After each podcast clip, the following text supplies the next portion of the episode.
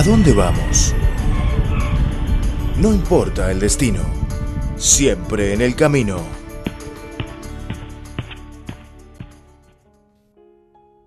Hola queridos oyentes, están escuchando A Dónde Vamos, un programa cultural de Radio Internacional de China. Les saluda Francisco Li desde Beijing. Para los amigos que viven en el hemisferio norte, ha llegado la estación más calurosa de año. Actualmente en el verano y con la ayuda de la tecnología, nos gusta quedarnos en la habitación con aire acondicionado, comiendo helados o tomando bebidas frías. Pero alguna vez se ha planteado la interrogante de cómo pasaban el verano nuestros antepasados. En el programa de hoy les presentaré Chengde, la ciudad favorita de los emperadores chinos, donde siempre acudían para escapar de calor en la temporada de verano. Chengde es una importante ciudad en las montañas Yanshan, ubicada en el norte de la provincia de Hebei. Conocida como una perla incrustada en la Gran Muralla, está a unos 225 kilómetros de distancia de Beijing. Se ubica en la franja de transición de la zona templada tibia a la zona templada fría. Con el clima continental semiseco, las cuatro estaciones claras poseen suficiente luz solar y gran diferencia de temporada entre la noche y el día. Era una ciudad oscura hasta 1703 año en que Chengde fue elegido por el emperador Kangxi como ubicación para su residencia de verano. En ese año se empezó a construir un palacio de verano con una sala de trono y demás para parafernalia cortesana en Chengde. Kangxi llamó a su creación la Villa Imperial de Verano o Villa Montañosa para huir de calor, Bishu Shanzhuang en mandarín. En 1790, durante el reinado de Qianlong, nieto de Kangxi, el lugar había crecido de tal manera que tenía mismo tamaño que la ciudad prohibida y el palacio de verano de Beijing. Qianlong retomó una idea iniciada por Kangxi, construir réplicas utilizando la arquitectura de las minorías para que sus enviados se sintieran cómodos cuando estuvieran allí.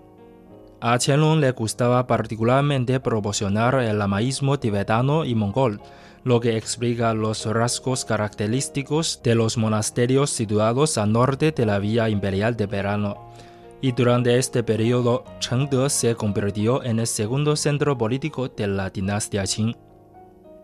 Hoy en día, con un clima agradable, una historia antigua, hermosos paisajes naturales y sitios históricos, Chengde le hace honor a su posición de ser una de las ciudades turísticas más famosas de China. De mismo modo que la ciudad prohibida es el lugar escénico grave en Beijing, la villa montañosa de veraneo de Chengde es el sitio de mayor interés en Chengde. Situada en el norte de la ciudad, dicha villa es el jardín imperial de mayor extensión que existe ahora en China. Consta de un sector para palacios y paisajes, y este se subdivide en tres áreas, lagos, planicie y colinas, conteniendo 72 sitios de interés nombrados por los emperadores Kangxi y Qianlong. Las colinas en las partes oeste y norte de la villa tienen picos serranos y bosques espesos y son frescas para pasar el verano. De arquitectura magnífica y estilos diferentes, los ocho monasterios exteriores son una fusión de las culturas de las etnias Han, mongola y tibetana. En diciembre de 1994 fueron aceptados por la UNESCO junto con la Villa Montañosa de Veraneo como Patrimonio Cultural Mundial. El pabellón Kuixin es un lugar turístico recientemente construido sobre los cimientos de un antiguo pabellón que había caído en ruinas. Se encuentra en la colina de montaña Banbi, en el sur de la ciudad. Las tres áreas principales de este complejo comprenden un palacio, una plaza y zonas de jardines. Todo el estilo arquitectónico es brillante y colorido, y todavía se pueden ver algunos lugares de interés cultural en este hermoso lugar escénico. También hay variedad de parques forestales en Chengde y sus alrededores, incluidos los parques forestales nacionales. La Gran Muralla en Jinshanling está en el distrito de Luanping, junto a la carretera de turismo Beijing-Chengde.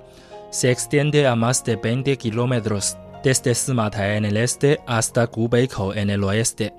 Sus cuatro maravillas son los ladrillos de escritura, el muro de obstáculo, el muro de impedimento de caballos y el muro de sombra de unicornio Qilin. El codo de Casa Mulan está ubicado en el distrito de Weichang.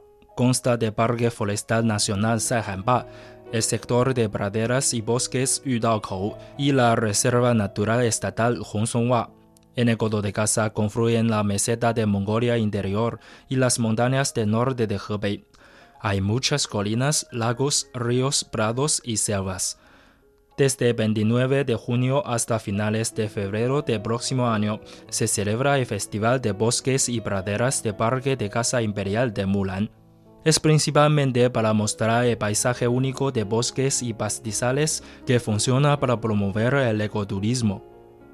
La Reserva Natural Nacional de la Montaña Wulin está ubicada en el distrito de Xinlong y colinda con el distrito de Miyun, Beijing tiene una distancia de 130 kilómetros de Chengde y 140 kilómetros de Beijing y cubre una área de 140.000 metros cuadrados. Su pico principal, ubicado a 2.116 metros sobre el nivel del mar, es uno de los más elevados de la Sierra Yanshan y debido a su gran altura y belleza se conoce como el primer pico al este de Beijing. En resumen, Chengde es un lugar ideal para hacer turismo y cazar. Lo más importante es que proporciona un alivio de calor a verano. Hoy, con la construcción del ferrocarril interurbano Beijing-Chengde y las autopistas, el tiempo de transporte de Chengde a Beijing y Tianjin se acortará a dos horas.